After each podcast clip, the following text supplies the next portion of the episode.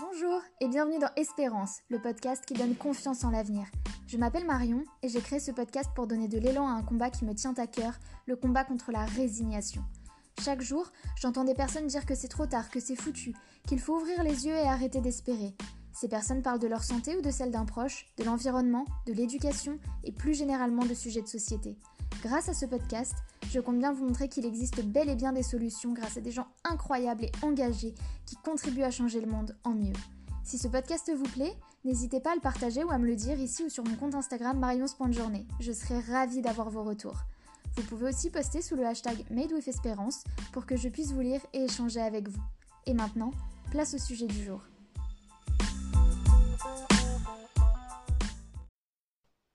Je peux vous dire que je m'en souviendrai de mon deuxième épisode. Quand j'ai demandé à Julien Perron d'intervenir sur Espérance, je n'y croyais pas vraiment. C'est assez fou comme on a tendance à rapidement oublier que les personnes qu'on admire sont juste comme tout le monde. J'ai connu Julien par le biais du festival de l'école de la vie qu'il organise chaque année à Montpellier. Chef d'entreprise, réalisateur, créateur d'événements, Julien a de nombreuses cordes à son arc et un cheval de bataille, l'éducation. Dans cet épisode, il nous partage sa vision de l'école et de l'éducation, il nous aide à casser nos a priori et nous livre ses clés pour qu'il n'y ait plus une école pour tous, mais bien une école pour chacun. Vous pouvez retrouver les différents réseaux et sites de Julien et de son agence Néo Bien-être dans la description du podcast. Je suis très reconnaissante et très fière d'avoir pu enregistrer cette interview car ce sujet me tient vraiment à cœur. J'espère sincèrement que ça vous plaira et je vous souhaite une belle écoute.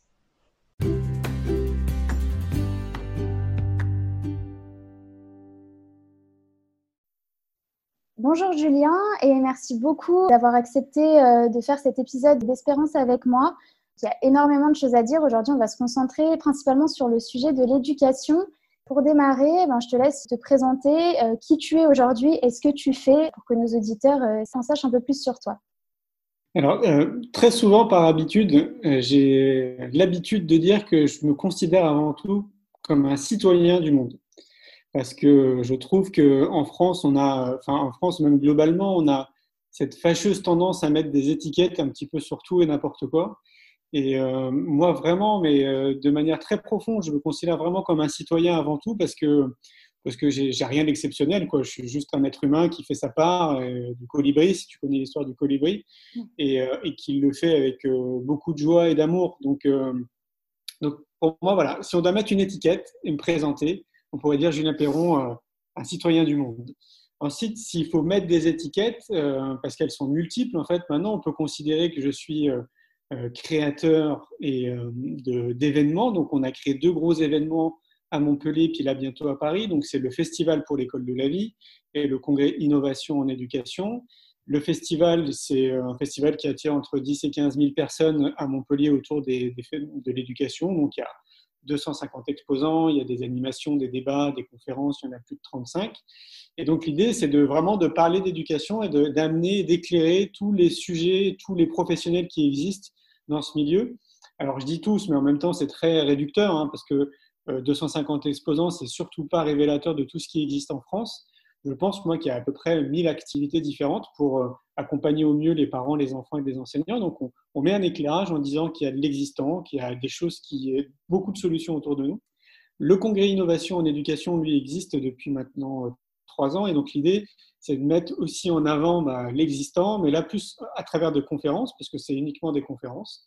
Donc c'est là en l'occurrence à Paris, ce sera le 24 et le 25 octobre 2020, donc de cette année. Et donc il y aura 10 conférences et deux débats où on parle évidemment bah, de, tout, ce qui existe, mais c'est encore réducteur, de, nouveau dans le monde de l'éducation, mais pour autant, c'est des acteurs pour la plupart qui exercent leur activité depuis peut-être une trentaine d'années. Donc, euh, pour eux, il n'y a rien de nouveau, c'est juste que les médias ne s'emparent pas du sujet, donc on n'est pas au courant de, ce qui existe. Donc ça, c'est les deux gros événements. Donc ça, c'est ma casquette de, créateur d'événements. Euh, je suis réalisateur et producteur de films depuis 2017, euh, où j'ai réalisé mon premier film, C'est quoi le bonheur pour vous? Que ce soit d'ailleurs, je fais une parenthèse pour le film ou pour les événements, j'avais jamais prévu ça un jour dans ma vie, de, réaliser un film et de me lancer dans, des festivals ou dans des congrès, parce que je suis déjà très occupé avec l'agence de communication que j'ai créée. Donc ça, c'est ma troisième casquette. Je suis euh, créateur et chef d'entreprise euh, depuis 17 ans maintenant, où j'ai créé une, une, agence de communication novatrice, qui l'est encore un peu aujourd'hui, où on accompagne les thérapeutes et les professionnels du bien-être à se développer et donc, on parle de médecine alternative, de médecine douce et de développement personnel en essayant d'apporter un regard différent sur, sur ces activités parce que, encore à l'heure d'aujourd'hui, c'est pas forcément encore bien étiqueté, puisqu'on parlait d'étiquette. malheureusement, il y a encore une partie de la population qui n'a pas encore accès à cette information, puisque ce n'est pas aussi médiatisé. Et donc, du coup, on essaie de démocratiser un peu ce champ-là comme on peut. Donc ça, c'est ma casquette de chef d'entreprise. Et puis, euh, une dernière casquette, euh, bah, j'étais champion de France de Kung Fu. Voilà, j'étais euh, passionné à un moment donné des arts martiaux. Et, donc, du coup, c'est quelque chose qui me suit maintenant depuis, depuis quelques années. Oui, effectivement, énormément de, choses à ton actif, énormément de choses, que, de projets que tu mènes de front. Alors, on a parlé du coup brièvement du, festival et du congrès. Euh, il y a quand même une grosse partie de tes activités qui tournent autour du sujet de l'éducation. Est-ce que tu peux un peu nous en dire plus? Pourquoi cet intérêt pour l'éducation? Qu'est-ce qui, dans ton parcours, a fait que c'est quelque chose qui t'a intéressé? Bah, Parce que euh, pour moi, en fait, tout part de l'éducation. C'est-à-dire que j'ai beau euh, retourner les choses dans tous les sens. Si on veut un monde meilleur, si on veut plus de conscience dans notre humanité, si on veut plus de conscience autour de l'environnement, des enjeux politiques, économiques, en fait, il faut qu'on ait des individus qui réfléchissent différemment de ce qu'on pense en ce moment. Et donc, du coup, ça passe par l'éducation. Et, euh, on est tous passés par l'éducation, que ce soit nos parents, que ce soit l'école, euh, le système dans lequel on se trouve, donc le pays par lui-même. Il y a une forme d'éducation, on nous conditionne, et nous conditionner, bah, c'est euh, nous inculquer des idées. Et donc, du coup, bah, j'ai envie de mettre beaucoup d'énergie dedans parce que j'ai le sentiment depuis 17 ans que j'exerce mon activité que je sème des graines à tous les niveaux et je vois en fait les bienfaits de semer des graines parce que ces graines-là, ça, inspire des gens, ça les amène à penser différemment, à passer à l'action. Et, et, pour moi, c'est le seul levier, c'est le levier citoyen en fait. C'est à nous en tant que citoyens d'essayer d'incarner le changement, comme le dit si bien Gandhi. Et donc du coup, ça passe une nouvelle fois par notre éducation. Si on ne nous apprend pas à se connaître, si on ne nous apprend pas à savoir réellement euh, vers quoi on a envie de tendre, quelles sont nos qualités, quels sont nos défauts, euh, nos compétences, là où on va exceller, alors qu'une autre personne ne va pas forcément exceller. Enfin, pour résumer, se connaître pleinement, tant au niveau des connaissances d'ailleurs théoriques hein, que du savoir, mais que de l'être, qui n'est pas développé à l'heure d'aujourd'hui, eh ben, je pense foncièrement qu'on peut changer la face de notre humanité, de notre planète.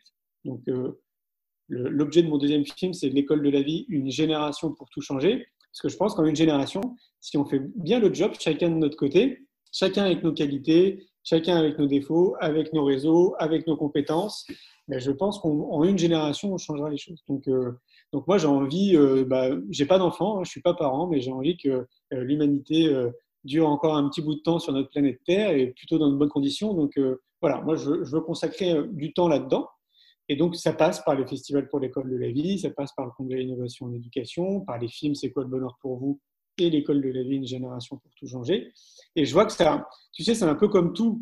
C'est que dès que tu es vraiment en accord avec tes valeurs, en accord avec qui tu es réellement, et que tu mets en contribution tes excellences pour les autres, pour le bien commun, donc que, tu te sens utile pour, euh, pour notre planète, quoi, pour euh, l'humanité, on va dire, et eh ben, tout se met en place euh, de manière assez fluide. Tu rencontres les bonnes personnes. et généralement, ça veut dire que, que tu es sur le bon chemin. Donc, donc c'est pour ça que je reviens à ce que je disais, je me considère comme un citoyen parce que je me, je me mets en marche en, petit colibri que je suis pour essayer d'améliorer notre quotidien à mon petit niveau. Quoi. Mais si on est plusieurs à le faire, et ce qui est déjà le cas depuis de nombreuses années, ça participe à un changement collectif, ça participe à des prises de conscience, et, c'est comme ça qu'on avance. Quoi. Donc, euh, donc voilà, ça c'est mon leitmotiv, et je suis excité tous les matins de me réveiller et de participer à tout ça. Quoi. Oui, c'est ça, c'est vraiment euh, ce, que, ce que je disais aussi dans d'anciens podcasts, c'est que chacun, euh, on a euh, notre part à faire et qu'à partir du moment où on fait ce dans quoi on est bon, ce qui nous anime, bah, c'est exactement ça qui va faire qu'on va tous avancer à notre niveau, sauf qu'au niveau collectif, du coup, ça va donner un réel impact qui va vraiment avoir des, effets bah, pour le futur. Donc, Exactement. De manière même, j'allais dire un peu égoïste, alors que ce n'est pas le terme, c'est excellent pour notre propre bien-être de se sentir utile pour les autres, de sentir qu'on est bon et qu'on excelle dans quelque chose et qu'en plus, ça participe à quelque chose de positif autour de nous. Ça fait beaucoup de bien au corps et à l'âme, si on, si on croit à l'âme, à notre esprit, etc. Donc, euh, c'est quelque chose qui est fondamental, je trouve, pour chaque être humain et ça serait tellement évident d'accompagner chaque être justement dans cette direction. Ça serait magique. Et puis, plus on est bien avec nous-mêmes et plus on peut faire de bien aux autres. Donc, c'est tout aussi important. C'est loin d'être égoïste du coup. Euh, Je vais faire un petit clin d'œil donc à ton film C'est quoi le bonheur pour vous? Moi aujourd'hui j'ai envie de te demander c'est quoi l'école pour toi? Ou en tout cas qu'est-ce que ça devrait être? Bah, c'est, euh, Moi je l'ai appelé l'école de la vie, mais on pourrait l'appeler un peu comme on veut. Euh, l'école de la vie c'est parti d'un postulat il y a six ans en arrière où j'ai écrit un article sur ma vision de ce que devrait être justement une école idéale. Et donc moi je l'ai appelé euh, l'école de la vie. Et euh, j'ai été impressionné parce qu'à l'époque, quand j'ai publié cet article, qui était un article en plus parmi plein d'articles qu'on publie sur nos sites, en trois mois, j'ai reçu plus de 600 emails euh, de personnes qui voulaient m'aider à créer cette école, qui me remerciaient d'avoir l'idée. Et donc, moi, je ne m'attendais absolument pas à avoir autant d'échos euh, sur un sujet qui était un sujet en plus. Et donc, du coup, ça a attiré ma curiosité. Et comme j'arrivais pas à répondre à tout le monde, je me suis dit, tiens, je vais, je vais les inviter, on va faire un pique-nique géant, puis on va parler d'éducation, etc. Et donc, ce projet d'école de la vie, pour moi, c'est, je ne sais pas si c'est l'école idéale ou l'éducation idéale, mais ça me semble être plutôt euh, du bon sens. C'est, je reviens à ce que je disais, c'est vraiment accompagner l'être, donc l'enfant tel qu'il est. Ce qui est compliqué, parce qu'il faut le rappeler, c'est quand même challengeant, c'est qu'il faut se mettre à la place des enseignants. Classe d'une trentaine d'élèves, des élèves qui n'ont pas forcément envie d'aller à l'école, qui n'ont pas mmh. forcément envie d'apprendre, avec huit formes d'intelligence différentes. Comment fait l'enseignant pour s'adapter de manière unique à chaque enfant. C'est très challengeant. Alors, on sait que dans les pays du Nord, notamment parce que c'est les pays du Nord qui ont été pointés du doigt, il y a des solutions. Mais comme c'est une autre politique, c'est une autre culture, on ne peut pas faire un copier-coller, mais on peut s'inspirer déjà de ce qu'ils ont fait. Donc, il y, a, il y a des techniques et des outils qui nous permettraient de plus en plus de tendre dans cette direction. Et pour moi, c'est vraiment le postulat de départ, c'est nous accompagner tel qu'on est. Et pour nous accompagner tel qu'on est, il faut qu'on crée un environnement. Et l'environnement, il passe de manière très basique par un environnement architectural. Donc, il faut réaménager en fait les classes, il faut réaménager l'école, architecturalement parlant. Donc, il faut vraiment réaménager euh, bah, toute l'architecture des écoles. Donc, ça, c'est possible. Il faut aussi, à mon sens, intégrer les parents en fait au sein des écoles. C'est-à-dire que si on s'occupe des enfants mais qu'on ne s'occupe pas des parents, on passe à côté de quelque chose. Parce que les parents d'aujourd'hui, donc les parents de demain, sont probablement à déconditionner de ce qu'ils ont appris pour essayer de, bien faire, j'ai envie de dire. Et donc, il faudrait un centre de formation pour les parents au sein de l'école, au sein de chaque école, euh, où on trouverait des professionnels qui pourraient accompagner et guider euh, les parents dans leur rôle, parce que c'est, euh, je pense que c'est un des métiers les plus compliqués au monde, hein, d'être parent. Il faudrait aussi qu'il y ait un centre de formation pour les enseignants, pour qu'on puisse aussi former les enseignants à toutes ces techniques, tous ces outils en fait qui existent et qui nous entourent, dont on ne parle pas, d'où l'objet de, nos événements. Euh, un centre de développement personnel pour tout le monde, parce que, comme je le disais, bah, développer notre être et, savoir qui on est, ça passe par un accompagnement, parce que bah, si on ne nous l'apprend pas, ce n'est pas forcément évident. Donc, euh, il faudrait un centre de développement personnel en fait, pour tout le monde. On pourrait accueillir des stages, des professionnels qui sont connus et réputés dans le milieu et qui pourraient aider euh, les personnes qui sont en chemin. Et puis, dans mon idéal, mais ça, je ne suis pas sûr qu'on puisse le généraliser, moi je voudrais que l'école soit en pleine nature, parce qu'on s'est coupé de la nature. Et ça me paraît évident de se, de se réintégrer en fait dans la nature, que les enfants comprennent comment une carotte ça pousse, euh, qu'ils puissent chercher des œufs directement au poulailler et pas dans des supermarchés, euh, de les sensibiliser à l'alimentation en fait de ce qu'ils mangent profondément, qu'est-ce qui est bon en fait pour leur corps, mais pas forcément pour leurs copains. Donc il y a toute une éducation en fait à la vie, c'est pour ça que je l'ai appelé l'école de la vie, qui à mon sens devrait être intégrée dans notre système. Et ça, ça devrait être intégré dans notre système parce que l'école elle est gratuite pour tout le monde. Donc euh, la solution, c'est pas de créer des écoles de la vie ou de créer des écoles alternatives ou des écoles nouvelles, peu importe comment on les nomme, et vraiment que notre système il puisse avancer plus rapidement que ce qu'il avance là aujourd'hui. Parce qu'il faut souligner qu'il avance. Certaines personnes peuvent croire en fait qu'il est rigide et euh, qu'on est face à un mastodonte et que ça avance pas et que c'est vieux, ça date d'il y a un siècle et que c'est l'horreur. Mais ça avance parce que maintenant que moi j'ai le nez dedans depuis sept ans, je vois que ça avance. Donc, il euh, faut surtout pas dire que qu'on va pas dans la bonne direction. C'est vraiment le cas. Sauf que oui, on a raison, globalement, c'est un mastodonte. Donc, euh, c'est un million de salariés quasiment. Donc, on ne peut pas changer les mentalités comme ça du jour au lendemain, c'est impossible. Il faut que ça s'infuse un peu comme du bon thé, en fait, tout doucement, progressivement, euh, que les graines se sèment. Et c'est déjà en cours. Il y a déjà des centaines de milliers d'enseignants qui vont chercher des outils à l'extérieur et qui, qui, mènent des expériences très clairement en fait, au sein de leur classe pour voir ce qui fonctionne et ce qui ne fonctionne pas. Ces enseignants, moi, je me laisse à croire qu'ils inspirent d'autres enseignants au sein de leur établissement. Il y en a évidemment qui sont fermés, qui veulent absolument pas entendre parler de ça, qui parfois même rigolent de ce que font ces enseignants, mais on s'en fiche. Moi, je dis euh, au les cœurs, faut continuer.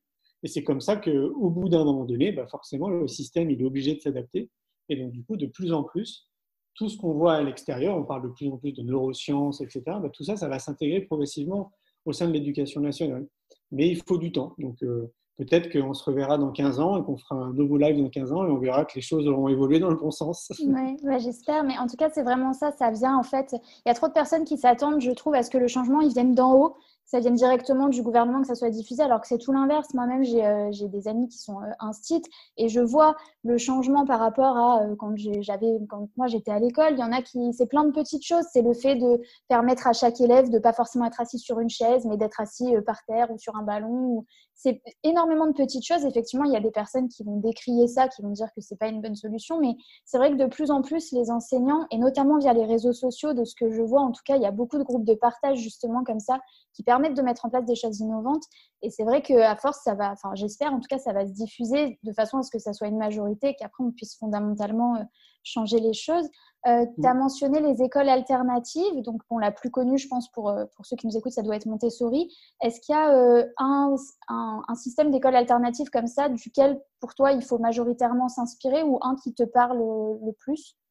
Oui, alors Montessori en elle-même, ce n'est pas une école, hein, c'est avant tout une, une, méthode, une méthodologie. Mais effectivement, le, la méthodologie Montessori, c'est ce qui en sort le plus, c'est un peu à la mode d'ailleurs ces dernières années. Donc on va dire que dans le champ de l'éducation alternative, ce qui ressort le plus, c'est Montessori, avec euh, la pédagogie aussi Steiner, la pédagogie Freinet, il y a Reggio aussi, il y a Submeril, il y a les écoles démocratiques, il y a tout un tas en fait. Il y en a un peu pour tout le monde, hein, pour tous les goûts. Montessori, en fait, c'est intéressant, tout est intéressant. Moi, ce que j'ai envie de faire, si je devais créer cette école demain, par exemple, moi, mon souhait, c'est d'intégrer toutes les méthodologies qui existent, parce que justement, en fait, il y a du bon à prendre dans tout. Et comme on est bientôt 8 milliards d'individus, je pense qu'on est tous différents et qu'il en faut vraiment un peu pour tout le monde. Et donc, ce n'est pas utopique, hein, parce qu'il y a déjà des écoles qui, inspirées en fait, de ce projet, ont mis en place une pédagogie inspirée de plein de projets, euh, en allant puiser à droite, à gauche. C'est aussi beaucoup de personnes qui ont voyagé, qui ont été voir un peu ce qui se passe à l'extérieur dans d'autres pays et qui ont, du coup se sont inspirés de ce qui se fait. Ouais, je pense que le, si, tu montes une école Montessori, ça veut dire que pour toi, la méthodologie et la pédagogie idéale, c'est Montessori. Or, à mon sens, c'est faux parce qu'on est tous différents et donc euh, on ne peut pas prêcher pour une paroisse et dire bah, il faut faire que du Montessori ou que du Freinet ou que du Steiner, etc. Non, vraiment aller puiser dans toutes ces sources qu'il y a autour de nous et pour ça, moi, j'invite tout le monde à venir aux événements qu'on organise parce que c'est une source d'inspiration qui est colossale. On découvre tout le temps. Nous, quand, on s'occupe du festival et qu'on s'occupe des exposants, c'est impressionnant de voir le nombre d'outils et de professionnels qui existent. C'est juste colossal. Et je me dis à chaque fois, c'est dingue quand même parce que ça va faire six ans qu'on fait le festival pour l'école de la vie et ça fait six ans que je vois que les médias ne s'emparent pas du sujet. Alors que là, encore plus pendant cette période-là de confinement, je trouve que c'est le sujet qu'on devrait traiter, l'éducation tous les parents, là, en ce moment, pendant deux mois, là, ils se sont mm. rendus compte de ce que c'était d'être enseignant. Ils se sont encore plus rendus compte de ce que c'était d'être parent. Donc, c'est le sujet de l'éducation était au cœur de, quasiment toutes les maisons, là. Et je, je, n'arrive pas à comprendre pourquoi euh, les, grands médias ou, qui ont vraiment un gros audimat ne s'emparent pas de ce sujet, parce qu'il y a tellement de choses à dire. Enfin, il y a une profusion de sujets. On pourrait même créer une chaîne dédiée à ça. Il y a, à dire pendant des années et des années. Oui, oui. Non, c'est vrai. Il y a plein de sujets comme ça, même euh, parce que tu, parlais au début, euh, enfin, même par rapport à ton agence de com, tu vois euh, des personnes qui sont dans la santé alternative, tout ce qu'on appelle santé holistique, etc. Là encore, c'est des choses. Aujourd'hui, pourtant, on, voit, enfin, moi, je le vois parce que c'est aussi quelque chose qui m'intéresse et, et, je vais voir ce genre de professionnel, mais on voit bien les effets que ça a, on voit tout ce que ça apporte et pour autant, dans les médias, jamais on va avoir un sujet positif euh, sur ces, sur ces méthodes-là. C'est soit qu'on n'en parle pas, soit quand on en parle, c'est rarement euh, pour encourager les gens à, y aller. Donc, euh, ça, c'est rare. Mais par contre, il faut quand même rappeler une chose, parce que juste rappeler que ça avance dans le bon sens. Moi, en 2003, quand j'ai créé mon entreprise, et que j'allais voir du coup le monde de l'entreprise, parce que pour moi c'était là où il y avait des sous. Quand tu crées ta boîte, tu cherches justement à te développer. Et eh ben il y en avait quand même beaucoup qui pensaient qu'on était une secte, parce qu'on parlait du mot bien-être. Mm. Euh, on ne pouvait pas parler de yoga, de méditation, parce que c'était encore pire. Et donc là, maintenant, on voit quand même que rien que le mot yoga et méditation, c'est démocratisé. Ça, parti, ça fait partie de notre champ lexical. C'est plus maintenant réservé aux biknit, aux gens un peu bizarres. Un autre exemple, moi, quand j'étais gamin, je faisais des câlins aux arbres. Et donc, on me prenait pour quelqu'un de bizarre. Maintenant, c'est devenu une méthodologie, ça s'appelle la sylvothérapie. Mm. c'est connu et très connu même au Japon, c'est reconnu comme une médecine vraiment très importante pour eux. Et donc, il y a quand même du chemin, tu vois, positif qui se fait. Donc, c'est pour ça, moi, je dis très souvent, je trouve en France qu'on a 15 ans de retard sur beaucoup de choses, mais on prend toujours la bonne direction. C'est juste que ça met du temps, en fait, pour que les, mentalités évoluent et changent. Mm, mm. Oui, et puis ça aussi, même la sylvothérapie, maintenant, on voit qu'il y a des professionnels dans les salons de bien-être, les gros salons, etc. Moi, ceux que j'ai faits, ils y sont. Donc, euh, non, c'est sûr que ça avance, ça avance dans le bon sens. Après, les, gros médias, c'est quand même très rare qu'ils prennent la parole, euh, enfin, qu'ils mettent en avant tous ces sujets-là. Du coup, tu as parlé euh, rapidement là, de, des personnes qui, allaient à l'étranger pour s'inspirer. On a parlé rapidement des pays du Nord. Est-ce qu'il y a d'autres pays, selon toi, qui ont vraiment une grosse, enfin, une avance en tout cas significative par rapport à nous? Je pense peut-être aux États-Unis. Est-ce que euh, c'est ce genre de pays-là On peut s'inspirer un peu de ce qu'ils font euh, en matière d'éducation? Bah, Je crois qu'il y a beaucoup de, clichés. Par exemple, dans le monde de l'éducation et du développement personnel, on pense que le Canada a 20 ans d'avance sur nous. Et en réalité, quand tu vas sur place, moi j'y vais tous les ans, et ben, une fois que tu connais bien la population et que tu connais vraiment la culture sur place, en fait, tu t'aperçois que eux pensent l'inverse. Eux, ils pensent que c'est nous, en France, qui avons 15 à 20 ans d'avance sur eux. Ah euh, ouais. Parce que, euh, bah, une fois de plus, on est, on est conditionné à avoir une certaine vision parce que voilà, dans notre inconscient collectif, on pense que c'est comme ça. Et moi, j'invite vraiment les gens à voyager, à se rendre sur place pour vraiment prendre le pouls par eux-mêmes et avoir vraiment leur vision eux-mêmes de, de, ce que pourrait être, par exemple, l'éducation ou euh, le développement personnel au Canada, aux États-Unis. Donc moi, de mon prisme et de mon regard, aux États-Unis, moi, je fais une distinction euh, pour moi, il y a New York et la Californie, et après, il y a le centre. Et New York et la Californie, c'est pas réellement les États-Unis, à mon sens. C'est euh, vraiment deux cultures très différentes, qui pensent différemment et qui pensent. Je dis pas qu'au centre des États-Unis, on pense pas, mais on voit bien quand même que euh, intellectuellement, c'est quand même très différent. On a accès quand même. c'est ouais, enfin, et une fois de plus, c'est de mon prisme, hein, donc il faut être sur place. Peut-être que toi, demain, tu vas rencontrer quelqu'un qui a voyagé aux États-Unis pendant des années, qui va dire mais attends, n'importe quoi, dans le centre des États-Unis, euh, c'est pas du tout ce que dit Julien, quoi, tu vois. Donc pour moi, c'est important de vivre l'expérience par, nous-mêmes. Euh, maintenant, euh, et c'est exactement d'ailleurs la même chose pour les pays du Nord qu'on citait comme quoi bah, ils ont une, certaine avance sur nous, plus de logique, plus de bon sens autour de l'éducation. Bah, pour avoir discuté avec certains locaux, ils ne partagent pas forcément le même point de vue, tu vois. Donc, et d'ailleurs, pour discuter avec beaucoup de monde, parce que moi je voyage six mois de l'année un peu partout dans le monde, et je parle forcément d'éducation à un moment donné avec les gens que je croise, systématiquement, on me dit qu'eux aussi, ils ont envie que leur système il évolue. Même si nous, on pense que leur système est bon dans tel et tel pays, eux, en interne, ils souhaiteraient qu'il évolue d'une certaine façon. Donc, ça, quand même, ça pointe du doigt qu'on est, qu'on est à peu près tous logés aux mêmes enseignes, sauf que peut-être que des pays peuvent être inspirants pour nous, mais ça ne veut pas dire qu'on peut faire la même chose dans notre pays nous, on doit s'adapter en fait euh, à notre propre culture, à notre propre politique. Et pour ça, ben, il faut avoir des sources d'inspiration plutôt que de faire un copier-coller. Euh, et, une fois de plus, il faut vivre l'expérience. Donc, moi, je t'invite à aller au Canada, aux États-Unis, aller rencontrer des écoles, à discuter avec des gens sur place.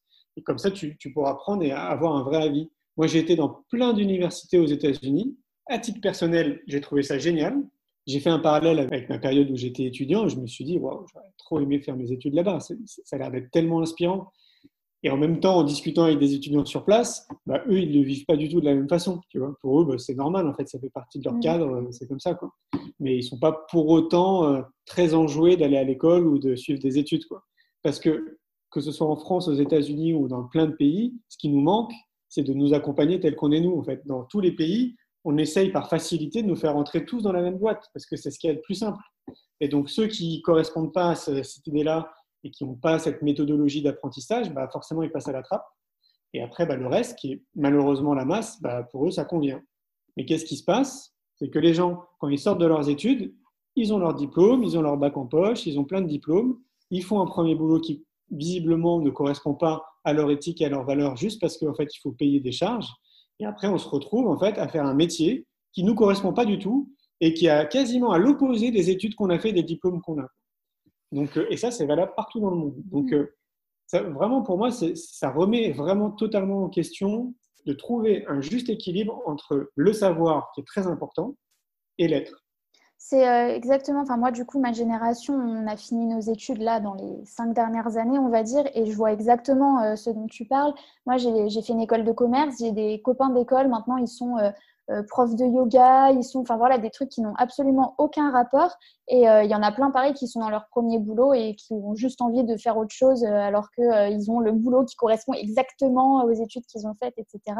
Comment d'après toi, enfin, est-ce que tu as déjà une idée dans l'école de la vie par exemple comment on pourrait accompagner justement les enfants? Parce qu'à ce jour, moi, ce dont j'ai l'impression et ce que j'ai vécu en tant que récente diplômée, c'est que dans nos études, on n'est jamais accompagné sur le métier qui pourrait nous correspondre, on est accompagné sur le métier qui correspond à nos notes.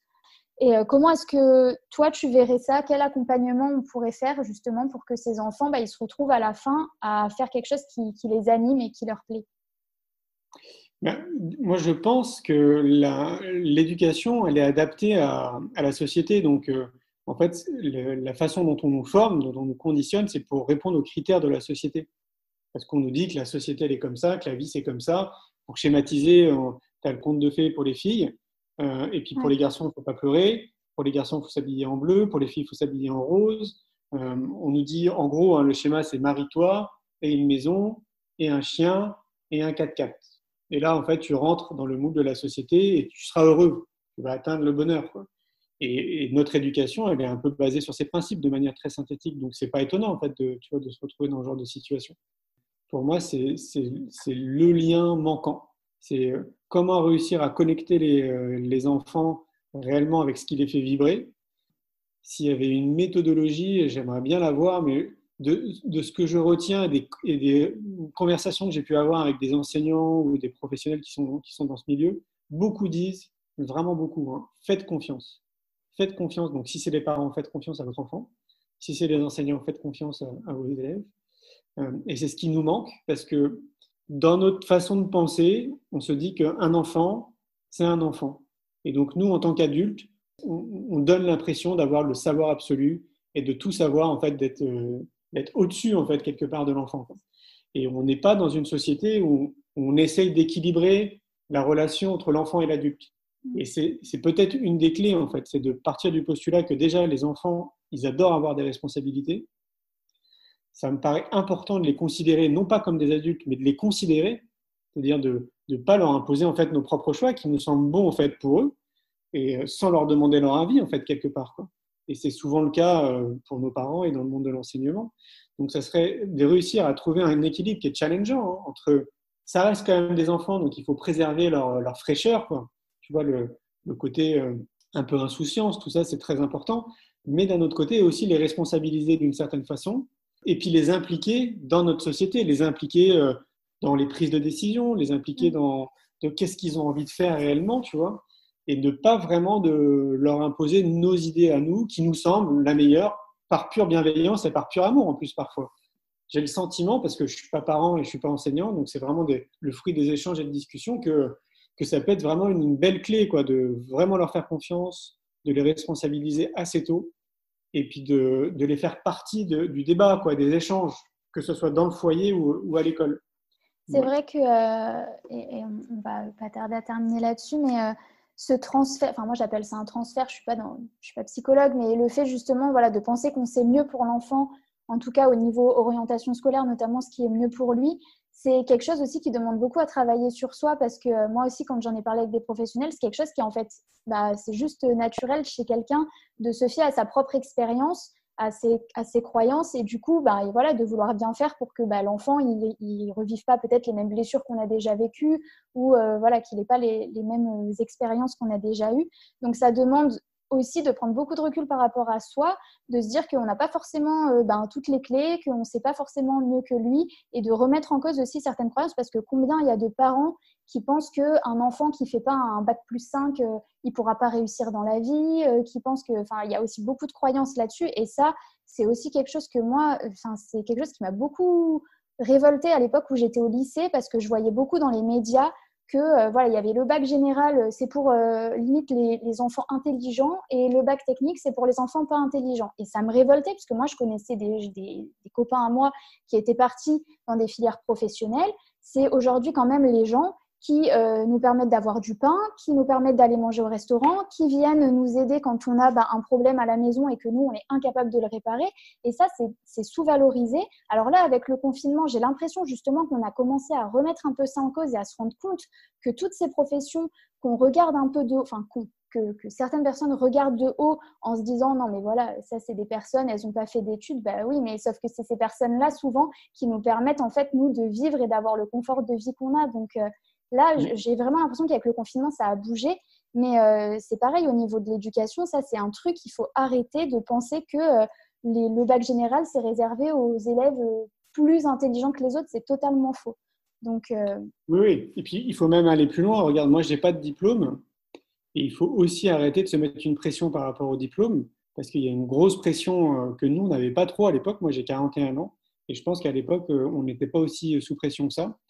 Euh, et, donc, pour moi, je suis une des preuves parce qu'on est plein à dire tu peux réussir ta vie, tu peux être épanoui, tu peux t'éclater dans ce que tu fais et avoir zéro diplôme. Ça ne veut pas dire qu'il ne faut pas passer ces diplômes, c'est surtout pas mon message, mais ça veut dire que tranquille, ne te mets pas trop la pression. Euh, si tu n'y arrives pas, c'est peut-être que ça ne correspond pas en fait à qui tu es, mais tu trouveras en fait autre chose. D'où la nécessité de nous accompagner euh, le plus tôt possible, justement, à nous révéler vraiment comme on est. Et en plus, en plus, le pire, c'est que il y a des professionnels qui pourraient former les conseillers d'orientation d'aujourd'hui à des méthodologies prouvées et validées par les scientifiques qui fonctionnent super bien et qui pourraient mais alors aider grandement et les conseillers d'orientation et les enfants à savoir un peu plus qu'est-ce qui les fait vibrer et vers quoi ils ont envie de tendre. Donc on a déjà en fait toutes les solutions autour de nous. Mm, mm. Bah, c'est bien, au moins on a une grosse, une grosse marge de progression et beaucoup de choses qu'on peut mettre en place, donc euh, c'est positif. Euh, bah écoute, Julien, on, arrive à la fin de ce podcast. Est-ce qu'il y a quelque chose que tu souhaiterais ajouter, un point sur lequel tu souhaiterais revenir ou un message que tu aimerais faire passer aux auditeurs? Euh, Oui, bah, en fait, si tu veux, il y a, y, a, y a, plusieurs clés et une des clés aussi pour moi qui me semble vraiment évidente et on passe à côté parce qu'on n'a pas été, euh, on nous a pas éduqués pour, c'est s'occuper de soi. vraiment de prendre, de prendre le temps, chacun, en fait, pour moi, c'est une responsabilité citoyenne que chaque citoyen prenne du temps et trouve les bons outils en fait juste pour être bien, donc pour être bien dans son corps, donc dans sa machine biologique. Donc euh, évidemment, ça passe par l'alimentation, par le sport, le sommeil et plein d'autres outils, mais trouver vraiment qu'est-ce qui va être bon pour, pour chaque individu. Donc ça, c'est une vraie démarche introspective quelque part pour être bien évidemment dans son esprit parce que les deux sont liés.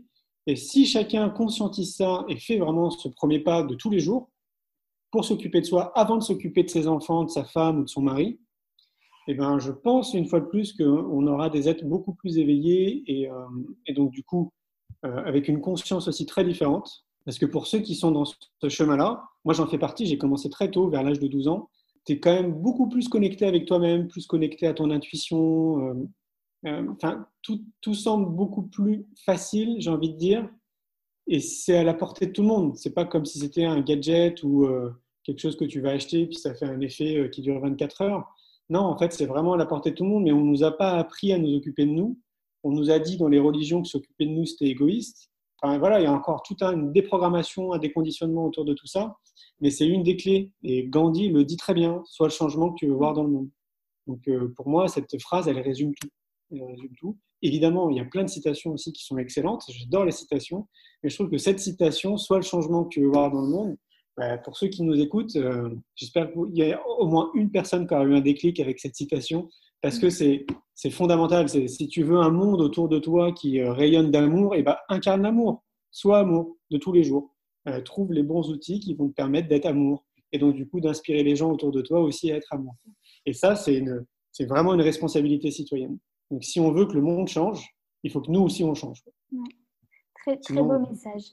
Euh, j'invite euh, les, auditeurs, puisque tu parlais d'alimentation, et tous ceux qui veulent euh, justement apprendre un peu plus à prendre soin d'eux, je vous invite à aller voir le deuxième podcast que j'ai fait avec Coralie, qui est naturopathe et qui nous donne énormément de clés là-dessus. Donc voilà, n'hésitez pas à aller l'écouter. Julien, merci beaucoup. J'invite aussi les auditeurs à, donc là, à l'heure où le podcast sort, je pense qu'il y a encore de toute façon des places pour le congrès innovation qui aura lieu à Paris. Donc je mettrai le lien de toute façon dans la description pour que vous puissiez aller voir et que vous puissiez prendre vos billets. Et puis merci infiniment pour euh, tout ce que tu nous as partagé. Et euh, bah, peut-être qu'on se croisera à l'occasion euh, d'un festival ou, ou d'un congrès. Avec grand plaisir. Merci à toi pour ton énergie et tout ce que tu fais. Merci beaucoup.